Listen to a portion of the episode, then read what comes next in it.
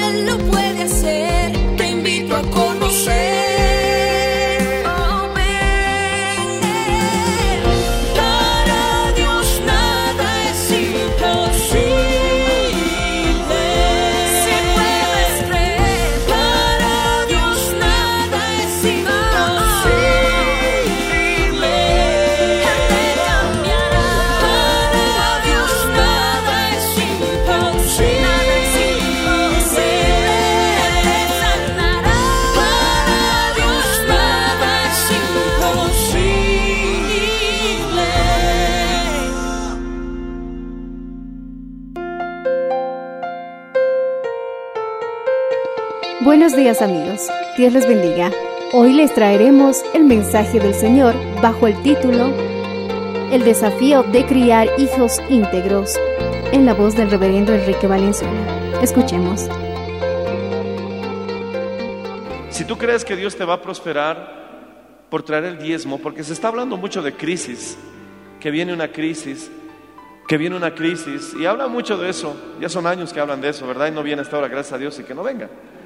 Pero si en caso viniera, la única forma de asegurarnos es aferrarnos de las promesas de Dios. Repite conmigo, la única forma de asegurarnos es abrazarnos de las promesas de Dios. Su promesa dice, trae los diezmos y las ofrendas al alfolí, y yo derramaré bendición hasta que sobre y abunde. Entonces Dios no le puede fallar a nadie. Probadme en esto, dice el Señor. Entonces debemos prepararnos. Si en caso hubiera un tiempo de una situación de tensión económica, los que diezmamos, los que ofrendamos, tenemos que estar libres de esa situación. Porque la promesa del Señor es verdadera y es eterna. Decimos amén, hermanos. Cuando dicen amén? Y a su nombre. Pero si no crees, ¿cómo vas a obedecer? Repite conmigo, creer y obedecer van juntos. Muchos por retener el diezmo piensan que van a tener más, pero se están perjudicando. El diezmo al final es un asunto de fe. Es un asunto de fe, es algo básico. Si no quieres hacerlo, nadie te va a obligar. Porque al final, mi hermano, nadie sabe lo que manejas. Es un asunto de fe. Si quieres hacerlo, hazlo con amor. Pero recuerda que es un mandamiento que se debe obedecer. Y si no le crees, no vas a obedecer. Pero si le crees, vas a obedecer. Repite conmigo. Creer y obedecer van juntos. Ahora, aquí también va una promesa. Honra a tu padre y a tu madre, que es el primer mandamiento con promesa. ¿Cuál es el segundo mandamiento con promesa? Eh, quizás ahora no lo tengo en mente. El tercero tampoco. Pero siempre recuerdo el primer mandamiento con promesa. Honrar a papá y a mamá. Honrar significa respetarlo, obedecerlo, tenerle en estima, aunque no haya sido perfecto, aunque haya sido tal vez torpe y no haya sido mi hermano el padre 100% bíblico que hubiéramos querido. Pero la Biblia dice que lo honres no porque sea perfecto, no porque nunca falló, sino es porque Dios te dice, honralo, y es el primer mandamiento con promesa. Honrar también significa regalar, dar, bendecir. Cuando tú le das una bolsita de papa a tu papá, a tu mamá, mamita, tomen papita, eso es honrarlos. Cuando tú sacas dinero de tu bolsillo y dices, papá, mamá, ayúdense para el alquiler, eso es honrarlos también. Cuando tú le abrigas a tu mamá y dices, mamita, este abriguito te he comprado, es honrarlo.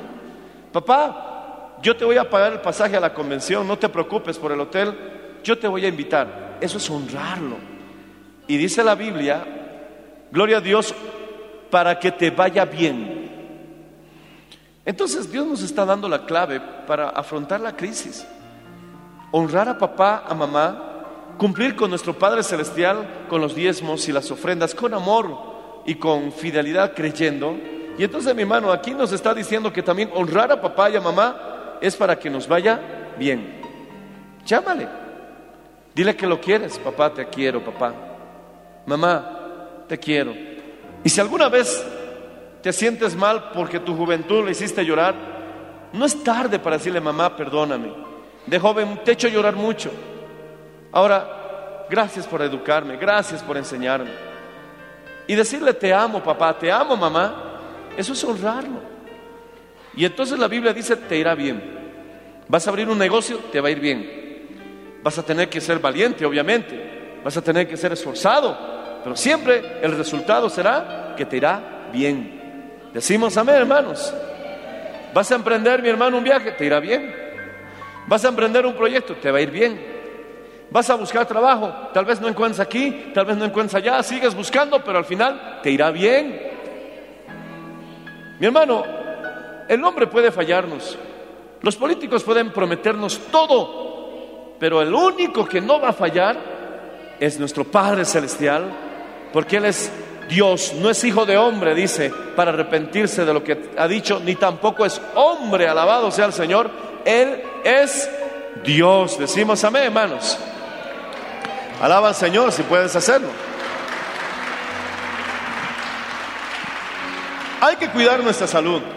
Cuando hace frío en invierno hay que abrigarnos. No es caminando ahí con ropa desabrigada, te vas a eh, poner en riesgo tu salud. Hay que saber alimentarnos. Los, los, los que tienen el trabajo de nutrición, nutrición, bueno, se me hizo, se me enredó la lengua. los nutricionistas dicen, somos lo que comemos. Entonces, el resultado de tu salud siempre será al final lo que comes. Eres lo que comes. Y esto se aplica también espiritualmente. Si comemos de la palabra, si comemos de Jesucristo, si bebemos de Jesucristo, somos lo que comemos. Nos convertimos en lo que comemos. Decimos amén, hermanos. Tienes que cuidar tu salud. Tienes que alimentarte correctamente, tanto física como espiritualmente. Pero mi hermano, por más que tomes todos los vitamínicos, por más que te alimentes con la mejor comida, la Biblia dice, honra a tu padre y a tu madre para que te vaya bien y seas de larga vida sobre la tierra. Alabado sea el nombre del Señor. Entonces, está bien que te cuides porque tienes que cuidarte, tienes que abrigarte. No tentarás al Señor tu Dios. Haz tu parte. Pero si tú honras a tus papás, si tú bendices a tus papás, el Señor dice que tus días serán largos en la tierra. He conocido personas que desde muy niños han tenido que hacerse cargo de la casa para ayudar a sus mamás porque murieron sus maridos y quedaron huérfanos de padre. Y entonces los jovencitos tuvieron que trabajar para bendecir a sus hermanitos, para ayudar a la mamá, porque no podían dejarlos solos. Y estas personas han llegado a tener una vida larga. Mi abuelo es un ejemplo. Él quedó, mi hermano, huérfano a los 12 años y tuvo que trabajar en una empresa minera desde los 12 años para ayudar a su mamá y a sus hermanitos. Y él llegó a vivir, mi hermano, faltando dos meses para los 95 años, porque gloria a Dios, Dios cumple su palabra. Honra a papá, honra a mamá y tus días serán largos en la tierra que Jehová tu Dios te da. Así que, ¿quieres tener salud? ¿Quieres tener larga vida? ¿Quieres que te vaya bien? Honra a tus padres. Alaba al Señor si puedes hacerlo.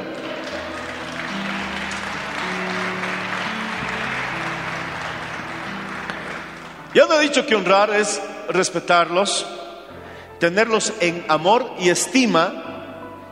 Y gloria al Señor Jesucristo, cuando ya tengas la oportunidad, regalarles, compartirles, darles, no seas tacaño. Al hijo le cuesta darle al padre porque se ha acostumbrado toda la vida que el papá le dé. Por eso hay hijos que a sus papás desde viejitos le siguen insistiendo. Herencia ya también les piden. Empiezan desde creo y terminan con la herencia, ¿verdad? Pero tenemos que entender que llega un tiempo que a los hijos les toca también dar a los papás. Dios te va a prosperar, Dios te va a bendecir, no te olvides de ese viejito. Algunos tienen a sus papás olvidados en el campo, olvidados en sus casas. A veces ni tienen para comer, ni tienen para abrigarse, y solamente se acuerdan para ir a enterrarlos. Lo mismo van a hacer contigo, porque lo que se siembra, se cosecha. Pero si tú le das una ayudita a tu papá y le muestras tu cariño y te alegras al encontrarte con él, entonces, gloria al Señor, también estás trayendo la bendición a tu vida. Alabado sea el Señor Jesucristo. También dice, vosotros padres no provoquéis a ir a vuestros hijos, sino criarlos en disciplina y en amonestación del Señor. También el Señor nos dice que como padres tenemos una responsabilidad con nuestros hijos. No somos padres perfectos. Yo mismo reconozco que no soy padre perfecto, pero por lo menos debemos esforzarnos para tratar de hacer lo mejor posible en nuestro papel. Y la manera que vamos a alcanzarlo es a través del consejo de la palabra. Por ejemplo, tenemos que ver siete puntos. Siete puntos para criar a nuestros hijos, gloria a Dios, y asumir el desafío de criar a nuestros hijos íntegros. Primero está el amor. Como padres no debe faltar el amor. Cuando nosotros ponemos a un lado el amor, ahí es donde cometemos errores. Ahí es donde pasamos la línea, donde exageramos en nuestros regaños y hasta en nuestra disciplina. Dice la Biblia, mi hermano, que Dios es amor y Él es nuestro Padre celestial. No tienes, mi hermano, que limitarte en expresarle amor a tus hijos. Yo esta mañana abracé a uno de mis hijos y, y- lo tuve abrazado casi un minuto porque le canté cumpleaños feliz. Y qué bonito es, mi hermano, que los dos juntos hayamos cantado abrazados cumpleaños feliz. Gloria al Señor, porque él cuando tenga 40 años se va a acordar de su papá. Iba a decir, ah, ese mi viejo, ese abuelito me agarraba cuando yo tenía 8 añitos, 10 añitos y me cantaba cumpleaños feliz. Esas expresiones de cariño les ayuda a ellos a tener bonitos recuerdos. Cuando tú le besas en la mejilla, el amor se expresa corporalmente de una manera santa. Este amor se utiliza con el término de amor filios, que es un amor familiar, que también de ahí viene la palabra Filadelfia, que significa amor fraternal. Es eh, un amor, mi hermano, como de un padre a un hijo, que también se puede reflejar de alguna manera hacia amigos. Pero siempre, mi hermano, hay un amor especial entre padres e hijos, porque sabes que son tus retoños, que son sangre de tu sangre. Decimos amén, hermanos. Que tú los has visto crecer, los has visto nacer, les has cambiado los pañales. Hay un vínculo especial. Y imagínate, si el padre, aunque el hijo se vaya a la China, aunque el hijo nunca más haya visto a su papá, o aunque lo haya abandonado, tristemente, el padre siempre será padre. Y la madre siempre será madre. Pero hay un vínculo más fuerte que el padre con el hijo. ¿Y sabes cuál es? El matrimonio. En ninguna parte de la Biblia vas a encontrar que diga que deje a su marido, que deje a su esposa. Si no dice, y dejará a su padre y a su madre, y se unirá a su mujer, y los dos serán una sola carne. Y Jesús dijo, lo que unió Dios, no lo separe el hombre. Entonces, si yo siempre seré padre y ellos siempre serán mis hijos, que es un vínculo tan fuerte, tenemos que tomar con mucha seriedad el matrimonio, porque llega a ser un vínculo mucho más fuerte todavía que el que hay entre papá, entre mamá y sus hijos. Porque en la Biblia no dice, y deja a tu esposa, y deja a tu marido, y vete con tu padre. No dice la Biblia eso, pero dice, deja a tu papá, deja a tu mamá y únete a tu mujer y sean una sola carne. Alaba al Señor si puedes hacerlo, hermano.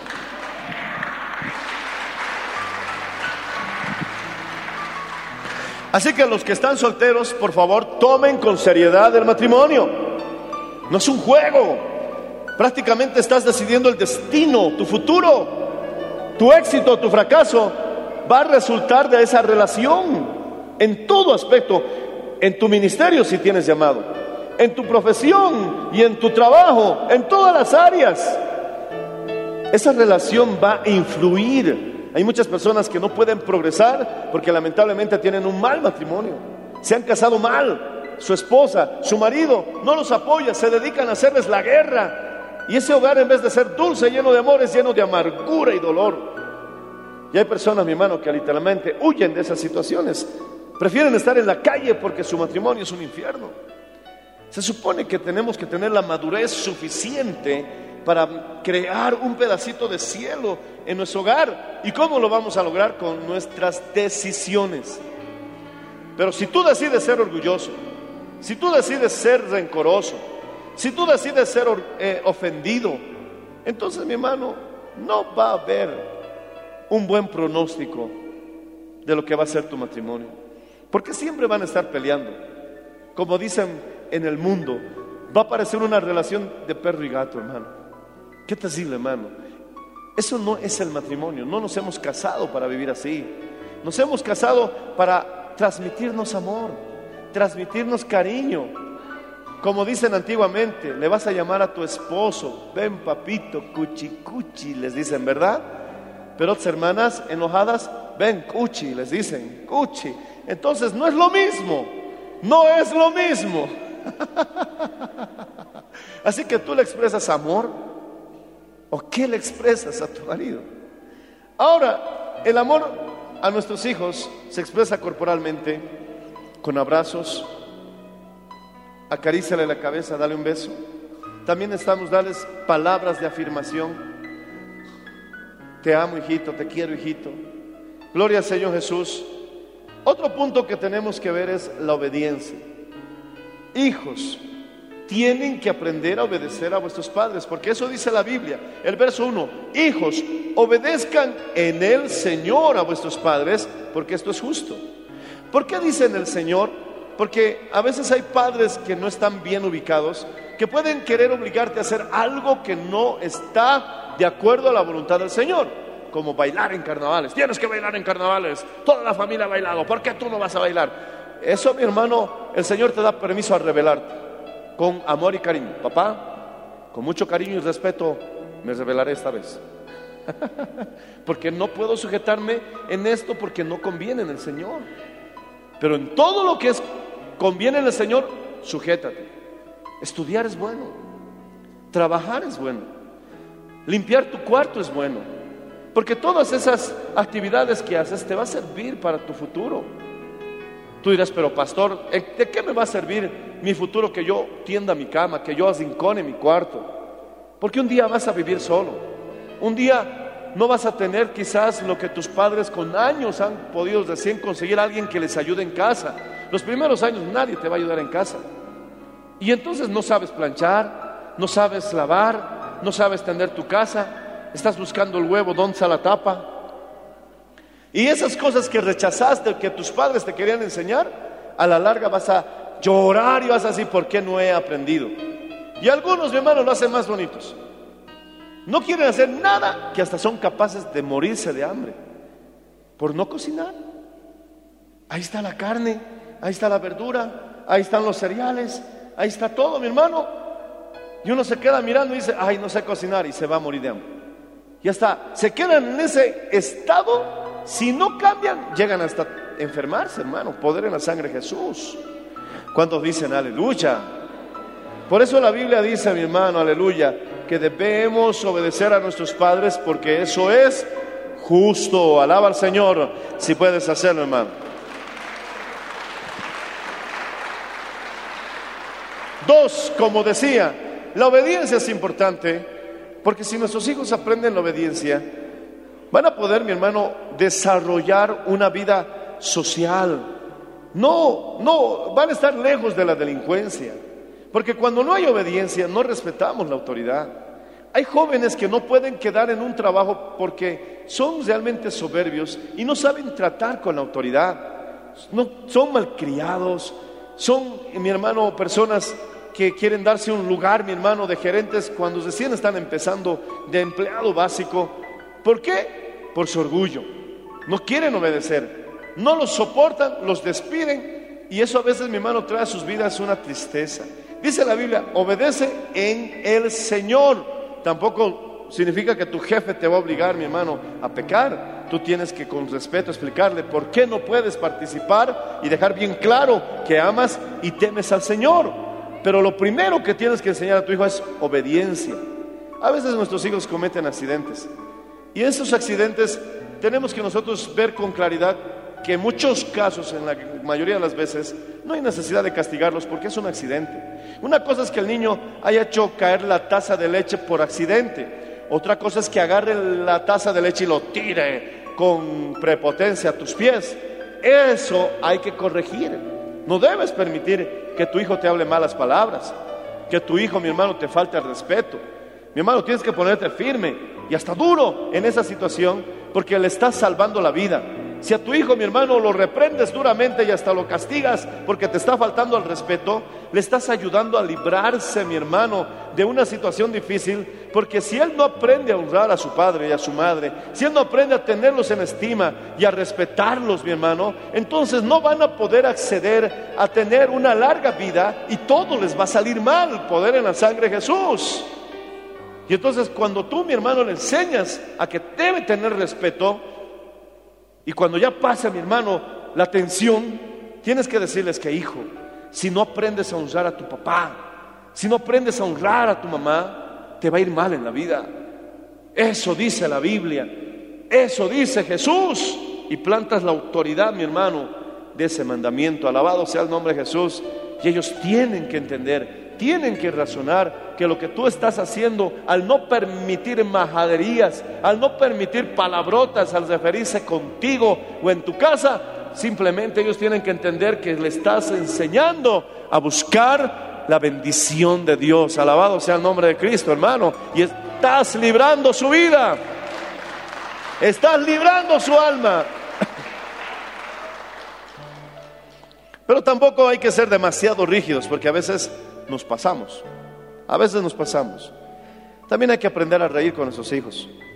También hay que aprender a jugar. A veces ellos se acuerdan más la disciplina, pero también, gloria al Señor, hay tiempos en que nosotros tenemos que ser flexibles con ellos. Dejarles jugar con nosotros. Dejarles ver que somos accesibles, que no todo está mal, que si se acerca con educación a querer jugar contigo y a reír contigo y a bromear contigo, puede hacerlo, porque eres su amigo, porque eres su papá, su mamá, que te puede confiar las situaciones de su vida, aunque le hayas llamado la atención, que él pueda entender, que ella pueda entender que tú le vas a ayudar, que estás disponible para extenderle la mano en esas situaciones en las que él no sabe qué hacer y tú ya tienes experiencia y has viajado por ese camino que él está comenzando a caminar. Tú ya conoces las curvas, las subidas, las bajadas y le puedes decir, cuidado con esa curva, mejor baja el acelerador porque te vas a salir del camino. Eso me dijo un mecánico cuando yo estaba viajando a Potosí la primera vez, hace varios años. Va a tener cuidado en una curva, pastor, porque de repente es esa curva y muchos se quieren salir del camino. Le hice caso y yo, mi hermano, conducía esperando la curva y me di cuenta que sí era una curva muy cerrada. Y mi hermano, yo viajé con prudencia gracias al consejo de otro que ya conocía el camino. Hijos, no desprecies a tus padres, no les digan, es que eso era en tus tiempos. Te aseguro, te aseguro que los tiempos de tu papá con los tiempos de los hijos no hay gran diferencia. Algunos cambios tecnológicos, pero mi hermano, en comportamiento humano, prácticamente la Biblia dice, no hay nada nuevo debajo del sol. Decimos amén, porque lo que es, ya fue, y lo que será, ya es. Alabado sea el nombre del Señor Jesucristo, hermano. Él vive para siempre.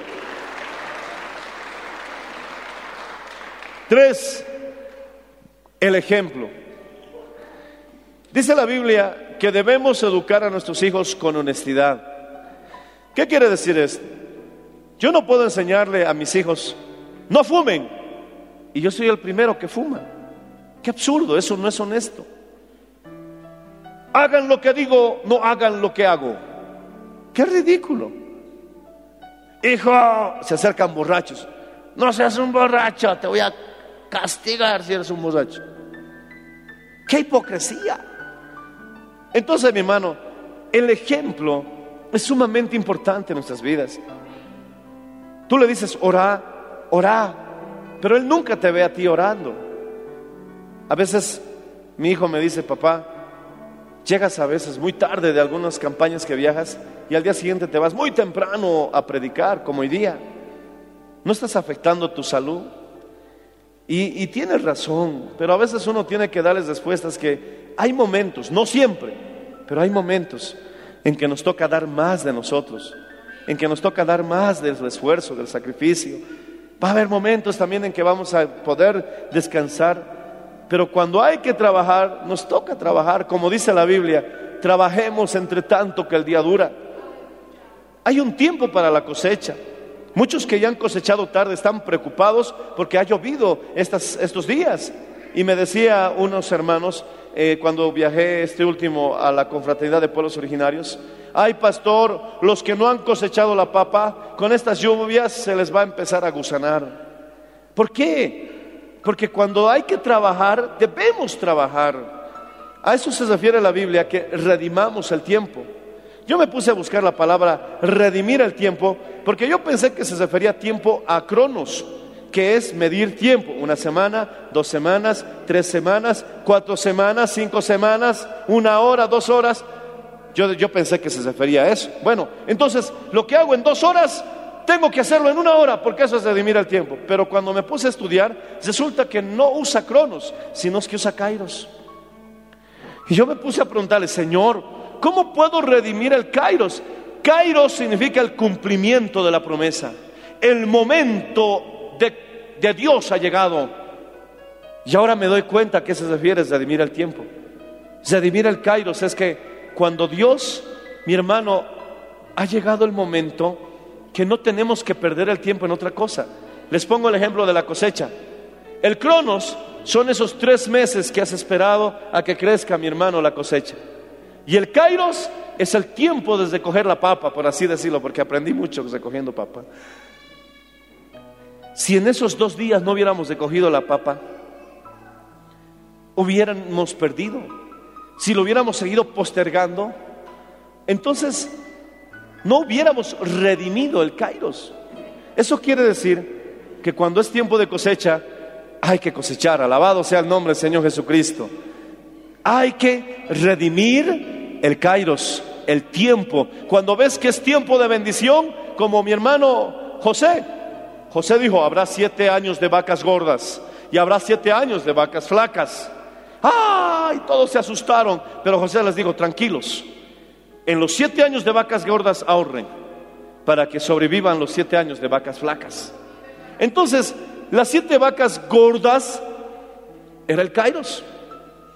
No era tiempo, mi hermano, de perderlo. Había que cosechar, había que almacenar, había que trabajar mañana, tarde, noche. Y uno dirá, pero estás exagerando, ¿por qué no aprovechas de esta abundancia? No, tengo que redimir el Kairos. Alabado sea el nombre del Señor Jesús. Y los que escucharon a José no pasaron hambre cuando vino, vino el tiempo de las siete vacas flacas.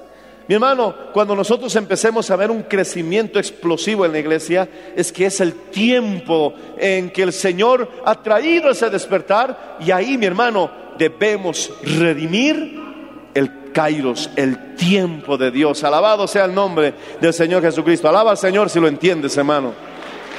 Alaba al Señor si lo entiendes. Pero también, mi hermano, tenemos que redimir el cronos. No pierdas el tiempo. Cuando puedes ganar ese tiempo invirtiéndolo en algo que te beneficie. Hijos, no pierdan el tiempo tanto con internet.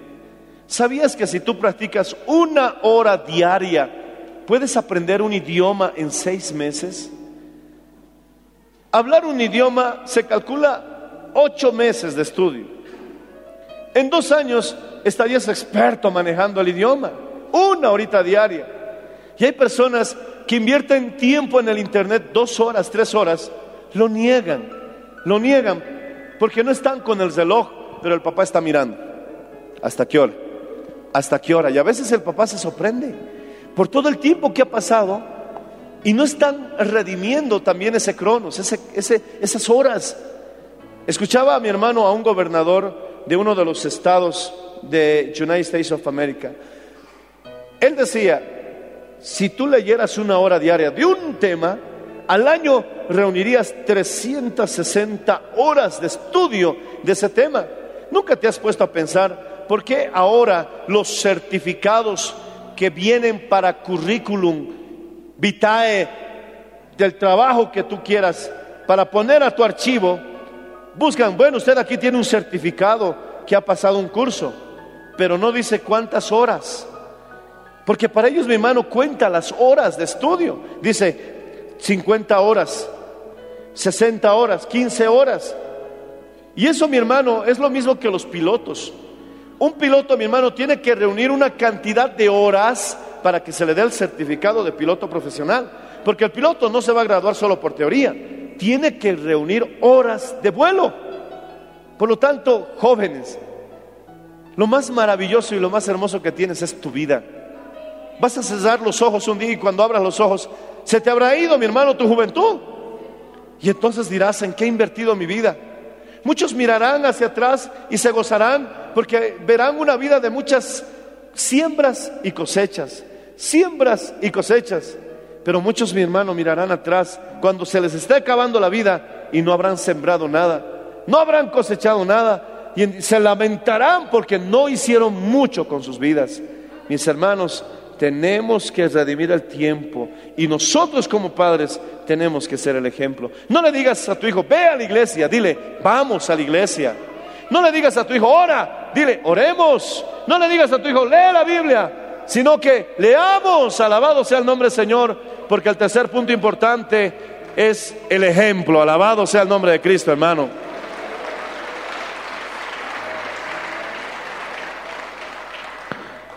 Tus palabras me convencen, pero tus hechos me arrastran. Cuatro, la instrucción. A veces cometemos el error, por ejemplo, le decimos a nuestro hijo, quiero que barras la sala, a nuestro niño. Y el niño agarra la escoba y dice, ¿qué es esto? ¿Cómo se barre? Nunca le hemos instruido. Ay, pero facilito es, acordate, tu mamá te ha enseñado. A mí me enseñó mi mamá. Así se barre, porque yo antes agasaba, botaba el polvo por todas partes. Pero mi mamá me enseñó, no, tienes que hacer un montoncito. Ah, ya, hacía un montoncito y debajo de la alfombra lo metía. No, haz el montoncito y con la escoba lo recoges al basurero, al recogedor. Y todo eso mi mamá me tuvo que instruir para aprender a barrer. No le pidas a tu hijo que haga algo que no le has enseñado antes. Anda a lavar tus zapatos, tenis, le dices, tus zapatillas deportivas, lávalo. Y el niño no sabe por dónde empezar, por dónde terminar. Enséñale cómo se hace. Hijo, así se plancha, mira, calientas la, la plancha, lo pones en esta temperatura y así no lo vas a quemar tu pantalón. Le pones un trapito para que no le saques brillo y calculas bien esta forma para que no tengas cinco líneas en tu pantalón. Y le enseñas. Pero a veces nosotros les queremos exigir cosas que no les hemos instruido. Hijos, déjense instruir por sus padres. Padres, instruyan a sus hijos, porque es necesaria la instrucción. Alabado sea el nombre de Cristo. Aleluya. Cinco, necesitamos también el aliento. Nuestro Dios es un ejemplo, mi hermano, de darnos aliento. Él te dice, no desmayes, yo estoy contigo. Yo doy fuerzas al que no tiene ningunas, las multiplico. Los que esperan en Jehová alzarán alas como las águilas. Mira que te mando que te esfuerces. Yo estaré contigo donde quiera que tú vayas. Y esas son las palabras que encontramos en muchas partes de la Biblia. El que se encuentra desanimado es aquel que practica el pecado. Uh, el que practica el pecado siempre va a encontrar un texto, mi hermano, en que le va a, a encandilar la luz Pero si tú te arrepientes y dejas de practicarlo y empiezas a buscar una nueva vida, vas a encontrar mucho aliento, mucha palabra de fe en este libro. Decimos amén, hermanos. Alaba al Señor si puedes hacerlo, hermano.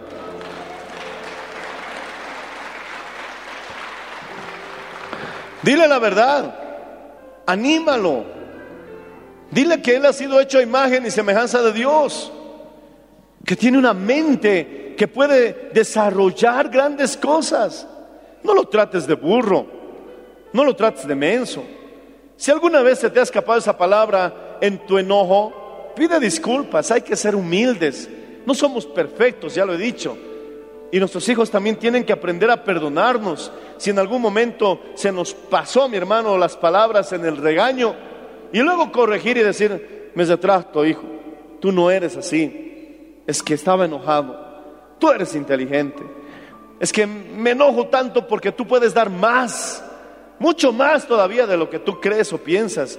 Y es cierto, cuando empiezan a esforzarse un poquito más los hijos, ellos mismos comienzan a ver diferentes resultados y se animan, porque mi hermano, todo es posible para el que puede creer, decimos amén. Tenemos que también darles palabras de aliento a nuestros hijos. Yo estaba, mi hermano, asumiendo un nuevo cargo y estaba de miedo.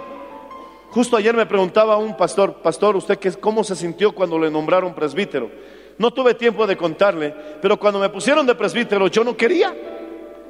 Yo estaba ya decidido a renunciar. No quería ser presbítero, porque no quería confrontar, mi hermano, el dirigir a los pastores. Y cuando le conté eso a mi papá en una charla que tuve con él, él me dijo, Enrique, me habló mi papá, si yo no hubiera asumido muchas cosas en el trabajo que no sabía hacer, no hubiera logrado nada. Tienes que animarte a asumir responsabilidades que nunca has hecho en tu vida. Si no, ¿cómo vas a saber cómo te habrá ido? Hazlo. Y esas palabras de ánimo me ayudaron, mi hermano, a aceptar la responsabilidad. Alabado sea el Señor. Imagínate. Y después de ser presbítero, unos años más, me pusieron de oficial nacional. ¡Oh, peor todavía! Pero gloria al Señor Jesucristo. Esas palabras, mi hermano, me ayudaron a poder entender que con un poco de esfuerzo y fe, todo es posible. Alienta a tu hijo, anímalo. Gloria a Dios, dile que alcance sus sueños, oriéntalo, porque hay muchos, mi hermano, que quizás están un poquito, brillan como estrellas, pero están medio errantes, ¿verdad? Entonces hay que darles destino, hay que darles camino o por lo menos direcciones a esas estrellitas para que no se estrellen. Alabado sea el nombre del Señor Jesús, sino que brillen, brillen, brillen. Alabado sea el nombre de Cristo. Brillen. Anímalo a orar. Anímalo a buscar a Dios. También mi hermano está, gloria a Dios, 6, la exhortación. ¿Qué es exhortación? Exhortación es hablarle con sabiduría al joven, a la señorita, mira, lo que has hecho está mal por estas razones. Le explicas por qué motivo está mal. Tienes que tener la capacidad de decirle por qué está mal, porque si tú solamente te limitas a decir, no, está mal, y nada más, él necesita una razón para comprender el por qué. Y nosotros tenemos que ser capaces de explicarles por qué. Eso es exhortación. Por ejemplo, jovencita, joven, está mal que tengas relaciones sexuales antes de casarte. Y si me quedo ahí, les dejo con una incógnita. Pero si les doy el por qué, entonces mi hermano, le estoy exhortando. Si lo hizo, a que nunca más lo haga. Y si no lo hizo, a prevenirle que no lo haga. ¿Por qué? Primero, porque la Biblia dice que los fornicarios no entrarán al reino de los cielos. Sí, hay perdón si te arrepientes de todo corazón, pero no debes practicarlo. Y si estás arrepentido, no debes hacerlo más en tu vida hasta que te cases.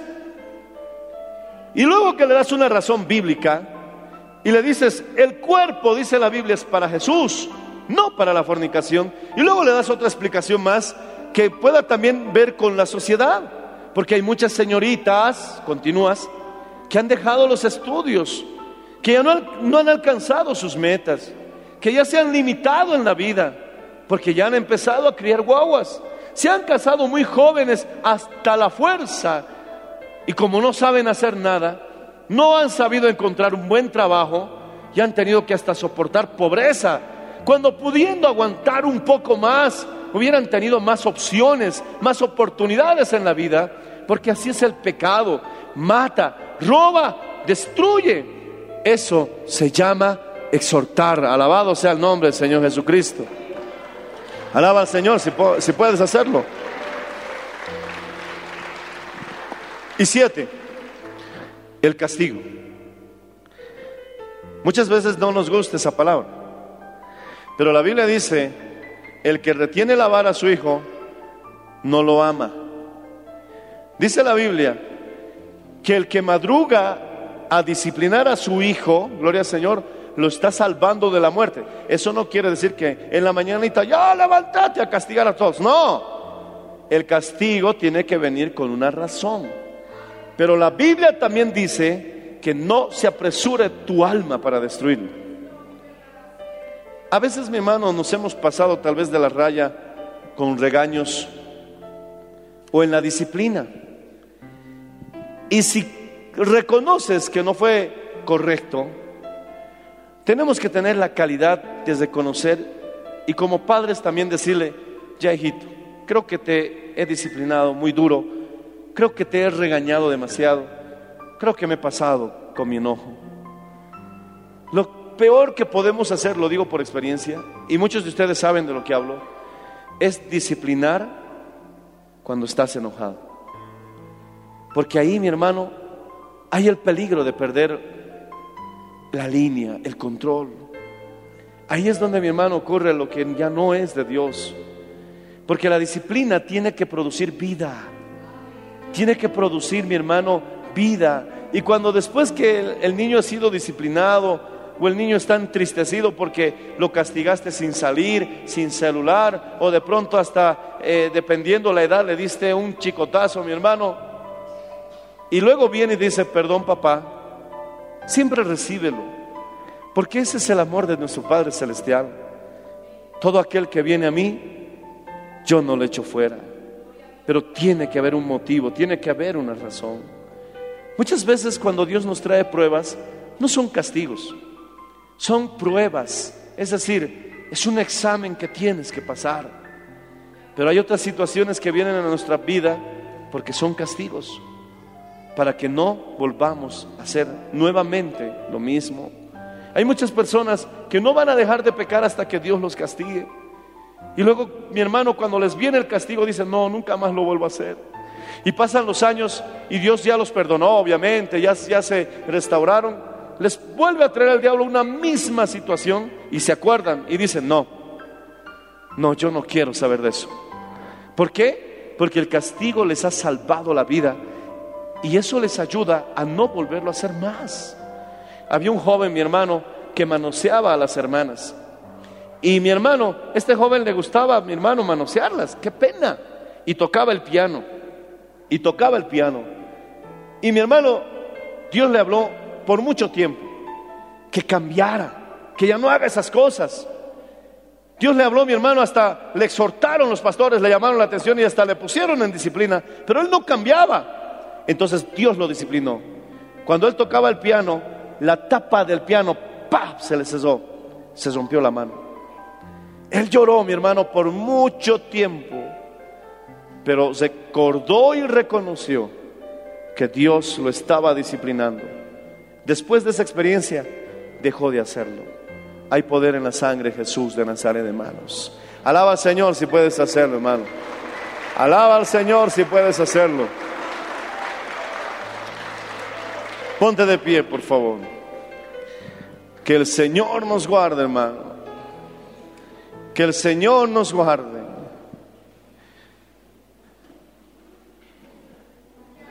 Levanta tus manos al cielo. Dile conmigo, Señor, quiero asumir el desafío de criar hijos íntegros tengo que perder el miedo, Señor, a criar hijos. Nadie lo va a hacer por mí. Un día tendré hijos y tengo que hacerlo bien. Y yo no quiero que ellos hagan algunas cosas que yo he hecho. ¿Y cómo voy a librarlos? No quiero darles una herencia espiritual mala, Señor, porque hay actitudes, hay pecados que se heredan. Muchos no entienden eso. Y nuestros hijos nacen con muchas tendencias pecaminosas porque sus padres lo han heredado. Yo debo romper esa maldición en mi vida obedeciendo tu palabra. Si en mis generaciones antiguas han sido infieles, entonces yo tengo que romper eso en mi vida siendo fiel. Si en mis generaciones antiguas habían ladrones, yo tengo que romper eso en mi vida obedeciendo y temiendo al Señor y no robar. Ayúdame a darle una mejor herencia espiritual a mi hijo de la que yo recibí incluso de mis padres. Y la única forma, Señor, es siendo ejemplo, siendo amigo, buscando el consejo en tu palabra, orando por ellos todos los días, invitándolos a leer la palabra de vez en cuando, invitándolos a orar regularmente, si fuera posible unos minutos cada día. Y no solamente exigirle algo que yo mismo no cumpla, porque eso sería deshonesto si le voy a pedir algo a mi hijo, yo tengo que estar dispuesto a hacerlo. Si le pido a mi hijo, aprende a diezmar, es porque quiero que Dios lo prospere. Pero yo debo ser como padre el primero en diezmar. Porque es el ejemplo el que realmente hará que ellos entiendan, Señor, que esto sea el amor, la obediencia, el ejemplo, la instrucción, el aliento, la exhortación y también el castigo. Con sabiduría y con razón son necesarias en la crianza de nuestros hijos. Ayúdanos en el nombre de Jesús. Levanta las manos al cielo. ¿Habrá algún hermano, alguna hermana, algún joven que quiera pedirle a Dios por su familia? ¿Algún joven que, que, que tal vez ya entendió y quisiera orar? Señor, soy soltero. Quizás me case dentro de 10 años todavía. Pero quiero pedirte, Padre, que me ayudes. Quiero prepararme para ese tiempo. Quiero darte, Señor. Quiero darte, Señor, una generación. Quiero darte una descendencia que te sirva. Acércate. Si hay alguien que quiera orar por sus hijos, si hay alguien que quiera orar por sus padres, este es el momento para pedirle al Señor y hablar con el Señor este momento de oración y ministración. ¿Habrá alguien tal vez que quiera pedirle perdón a Dios? Esta es la hora. Habla con el Señor, dile, ayúdame. Ayúdame, Señor. Solo tú puedes cambiarme. Solo tú puedes ayudarme, Dios. Dile con todo tu corazón. Ya no quiero vivir más así. Quiero seguir cambiando, quiero seguir mejorando. Quiero comenzar a cambiar. Háblale. Y dile, Señor, quiero ser un buen papá. Quiero ser una buena mamá, Señor, he cometido errores. Me he pasado de la línea en muchas ocasiones o simplemente he sido indiferente. He sido descuidado. He sido tal vez hasta un padre consentidor y me he olvidado de la exhortación, de la instrucción y de la disciplina. Ayúdame, Señor, a mejorar en estas áreas, porque mi hijo, mi hija me necesita. Y va a ser un gran hombre y una gran mujer si yo influyo, Señor, en su educación. Habrá alguien más que quiera venir a rogarle al Señor, porque de Él viene toda la sabiduría, de Él viene, mi hermano, todo don perfecto, todo bien. El Señor es quien nos los trae, aleluya, aleluya, que alguien diga aleluya. Sí, crecen los hijos, pero el mejor regalo que hemos recibido es ser papá es ser mamá.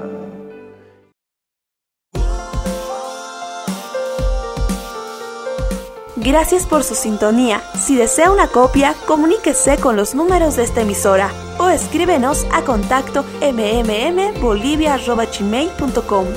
Nos volveremos a encontrar en nuestra próxima edición de Para Dios nada es imposible. Dios les bendiga.